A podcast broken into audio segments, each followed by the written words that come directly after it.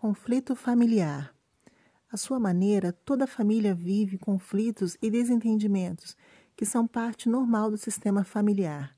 A discórdia entre eles é muitas vezes resultado de diferentes personalidades, mal entendidos e problemas estressantes.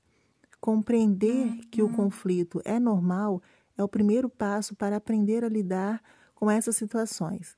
É importante que a família aprenda de forma adequada a lidar com os problemas que irão promover o bom crescimento e compreensão.